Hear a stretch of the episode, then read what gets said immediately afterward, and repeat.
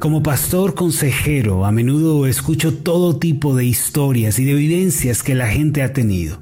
Algunas de estas son alegres testimonios de la obra que Dios ha hecho, pero otras son historias muy tristes y desalentadoras. Lo cierto es que todas las personas llegan a vivir grandes o pequeñas desilusiones a lo largo de sus vidas. Como pastor, a veces escucho historias tan complejas que hasta yo mismo me pregunto cómo una persona ha podido superar y soportar tales sufrimientos tan terribles. Mi oficina pastoral, en pocas palabras, se ha vuelto un hospital de almas. Las personas vienen, toman asiento, hablan de su situación esperando una respuesta para su problema. La realidad es que si una persona no resuelve los problemas espirituales y emocionales de su corazón, no podrá prosperar en otros ámbitos de su vida. Por eso hoy en día hay una urgente necesidad de aprender a tratar debidamente los problemas del alma. Si estos no son tratados y resueltos, la personalidad de un individuo se desmorona y su vida cae en una crisis terrible. Hace tiempo leí un artículo relacionado con esto, el cual fue publicado por una revista muy famosa con el título El horror detrás del holocausto. Se trataba de una investigación hecha por un grupo de psiquiatras sobre las motivaciones que tuvo Hitler para llevar a cabo el holocausto nazi. Una de las cosas que más llamó mi atención en este artículo fue que Hitler sufrió el abandono de su padre, fue humillado, sufrió el abuso en su infancia y fue discriminado al punto de que nunca pudo recuperarse de estos traumas. Todas estas cosas acompañadas del racismo y un complejo de inferioridad lo llevaron a desarrollar la famosa ideología nazi. Se puede decir que en última instancia las heridas del alma, heridas en la mente y en el corazón, fueron las responsables de los terribles actos que desencadenaron la Segunda Guerra Mundial. Mis amados, un corazón quebrantado, una mente fracturada pueden desencadenar mucho sufrimiento no solo para uno mismo, sino también para aquellos que nos rodean. Si miramos detenidamente, rápidamente descubriremos que hay mucho dolor y heridas en el corazón. Es casi un requisito, abusando de la semántica, que uno tenga que sufrir, que ser herido para estar en esta tierra. Por consiguiente, no es algo descabellado afirmar que todas las personas hemos sido heridas de alguna manera. Todos hemos sufrido. Todos hemos sido golpeados de alguna engañada por su esposo, el joven que ha sido humillado, la señorita que ha sufrido el abuso, hasta el niño que fue abandonado. Todos hemos enfrentado algún tipo de herida. Aunque la ciencia médica se ha desarrollado de una manera asombrosa para tratar los problemas del cuerpo, poco se ha hecho con relación a los problemas del alma. Como consecuencia, mis amados, muchas personas no han tratado las heridas del corazón debido a que no saben cuál es el tratamiento o los pasos a seguir para la sanidad interior. Es un hecho que todos hemos sufrido y que todos hemos sido heridos. La mayor parte del tiempo, estas heridas se quedan grabadas en el corazón y en la mente incluso por años. El doctor Tim LaHaye dijo que el dolor se escribe con cincel de hierro en las tablas del corazón. Esto quiere decir que el dolor se queda grabado tanto en la mente como en el corazón y no es nada sencillo removerlo o superarlo. Lo que no muchas personas conocen es el camino de sanidad para la vida que Dios ha dispuesto. Hay crisis, hay dolor, hay sufrimiento, sí, pero es aún más terrible no conocer la sanidad provista por Dios. Por esta razón, durante esta semana yo quiero invitarlos a un viaje de sanidad interior. He elegido este título para esta semana porque a menudo cuando uno viaja, visita o tiene que pasar por varios lugares, y lo mismo sucede para sanar interiormente. Uno tiene que emprender un viaje para ser restaurado y tiene que visitar ciertos lugares a los que Dios lo lleva. Lo invito para que durante esta semana usted disponga su corazón y le pida al Señor que sane su interior. Muchas personas me han escrito, no solo en las últimas semanas, sino en los últimos meses y años, y me platican acerca de sus problemas emocionales, mentales, problemas del alma. Yo quiero ayudarlos a todos ellos y quiero invitarlos para que vayamos juntos con Dios en este viaje de sanidad interna. Es importante resaltar en este punto que el Dios de la Biblia está interesado en este tema más de lo que nos imaginamos. Dios tiene más interés en sanarnos del que nosotros nos imaginamos. Tanto es así que el mismo Señor Jesús, quien es el Dios encarnado, al estar en la tierra declaró estas palabras en Lucas 4, versículo 18, preste especial atención. Él dijo, el Espíritu del Señor está sobre mí, por cuanto me ha ungido o me ha comisionado para dar buenas nuevas a los pobres. Estas buenas nuevas obviamente son el Evangelio, es el Evangelio de Cristo, pero dice también, me ha enviado a sanar a los quebrantados de corazón, a pregonar libertad a los cautivos y vista a los ciegos, a poner en libertad a los oprimidos. Cristo vino a sanar el corazón, la mente y el alma quebrantados. Además, el profeta Jeremías en el capítulo 33, versículo 6 de su profecía, declaró de parte de Dios lo siguiente, He aquí que yo les traeré sanidad y medicina y los curaré, y les revelaré abundancia de paz y de verdad. Es decir, Dios dice que Él va a sanar, a curar las heridas, no solo del cuerpo, sino las del alma también. Por otra parte, en Isaías capítulo 57, versículo 18, está escrito lo siguiente, he visto sus caminos, pero le sanaré y le pastorearé y le daré consuelo a él y a sus enlutados. Amados, el Dios de la Biblia es quien conoce la arquitectura del hombre. Este Dios está muy interesado en la sanidad interna, como podemos ver. Dios sabe que cuando el corazón y la mente están quebrantados o fracturados, el hombre no puede funcionar debidamente, aunque otras áreas de su vida parezcan estar en orden antes de que podamos descubrir la sanidad de Dios para nuestra vida y de que podamos ir de lleno en este viaje tan asombroso, primero debemos conocer las áreas que se encuentran afectadas.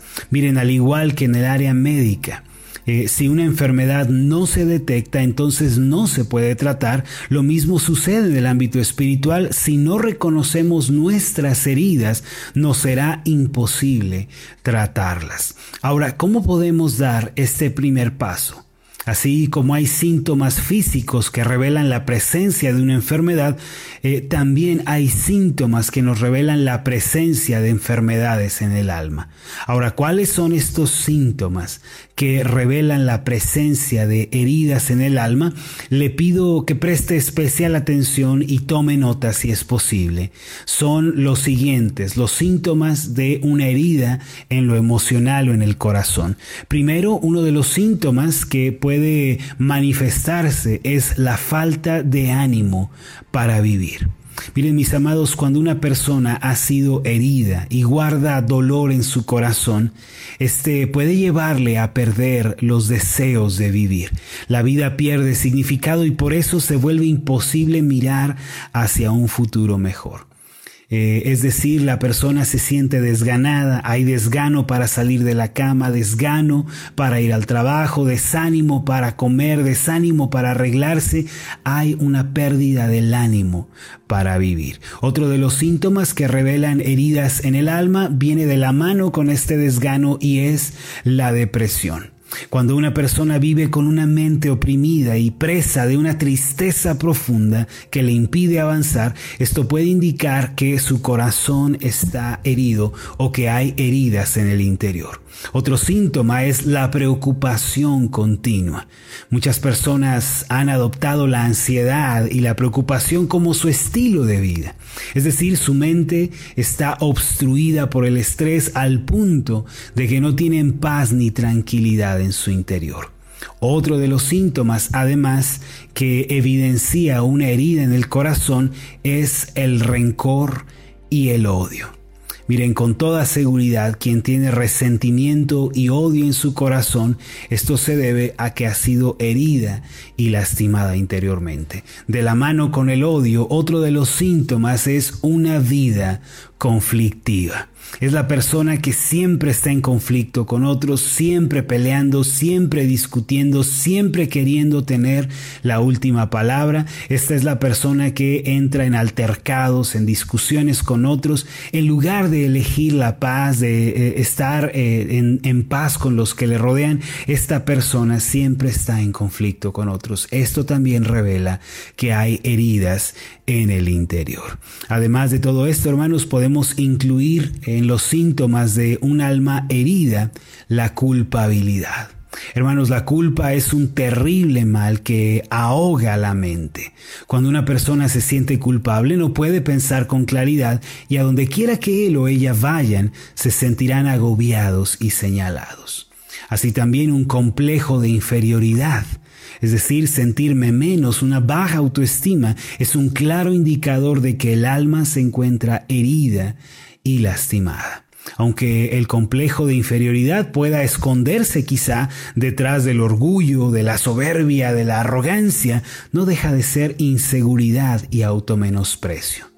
Uno de los síntomas más marcados, además de los anteriores, es el de los vicios, los malos hábitos y las malas decisiones. Hermanos, todos estos síntomas mencionados, la falta de ánimo para vivir, la depresión, la preocupación, el rencor, la vida conflictiva, la culpa, el complejo de inferioridad, los vicios, entre otros, constituyen un grupo de síntomas que nos revelan la presencia de heridas en el corazón.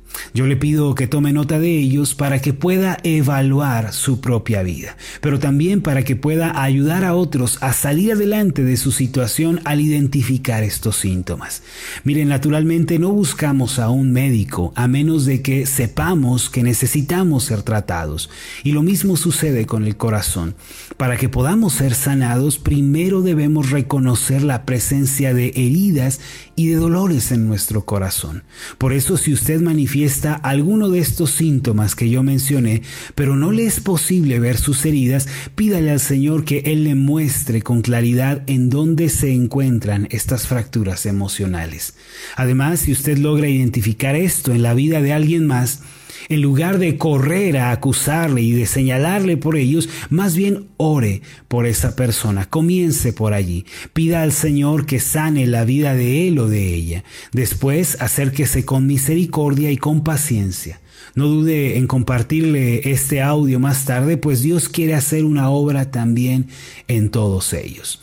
Amados, el principio de la sanidad de Dios es, por supuesto, reconocer nuestras propias heridas, pero la sanidad no puede iniciar hasta que reconocemos que solamente en Dios está la restauración y la esperanza para nosotros. Es decir, si una persona quiere recibir sanidad interior, primero debe poner sus ojos en el Señor y confesar que su sanidad viene solo de Él.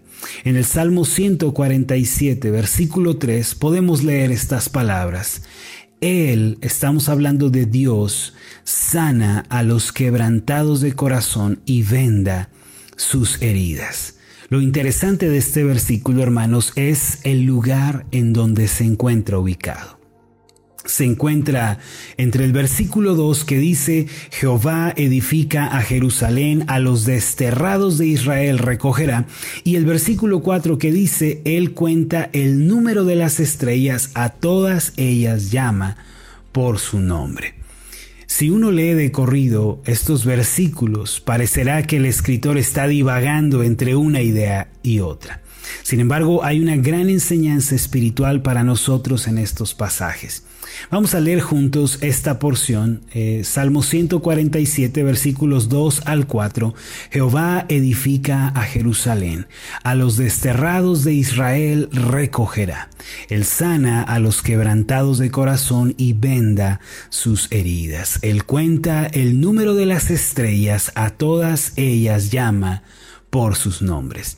¿Qué quiere decir entonces, hermanos, que el versículo que habla sobre la sanidad se encuentre entre estas dos ideas?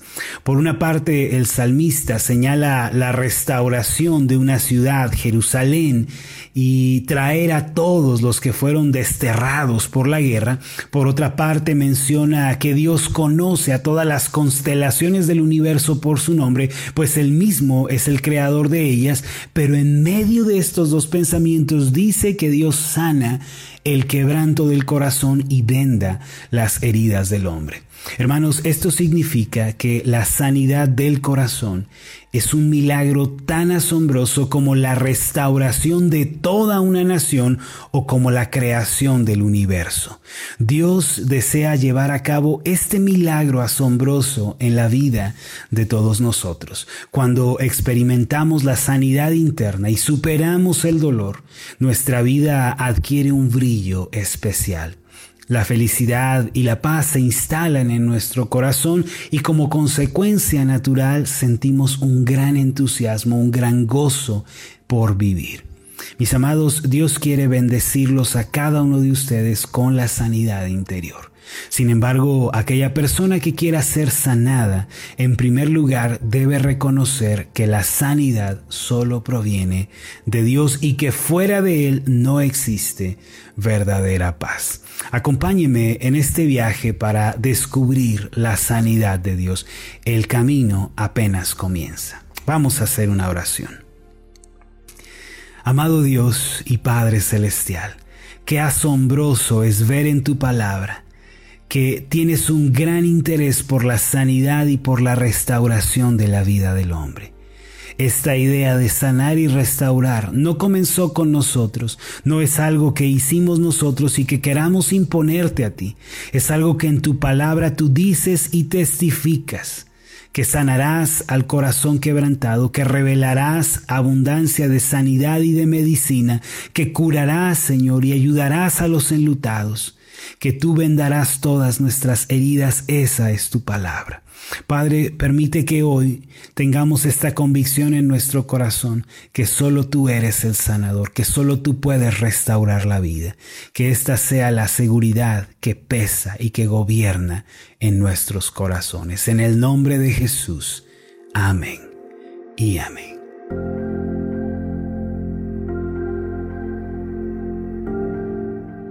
Hola, ¿qué tal? Mi nombre es Marlon Corona, soy el pastor de la iglesia Ascender en la ciudad de Zapopan, Jalisco, en México. Le agradezco mucho por haberme seguido con esta meditación. Mi oración siempre es que usted sea prosperado en todas las cosas y goce de una buena salud, así como prospera en su alma. Lo invito a que ore por las meditaciones Ascender y le pregunte a Dios cómo puede usted ser de bendición para este ministerio. Las meditaciones Ascender son impulsadas y apoyadas por nuestros oyentes. Reciba un fuerte abrazo de mi parte. Que Dios le bendiga. Hasta la próxima.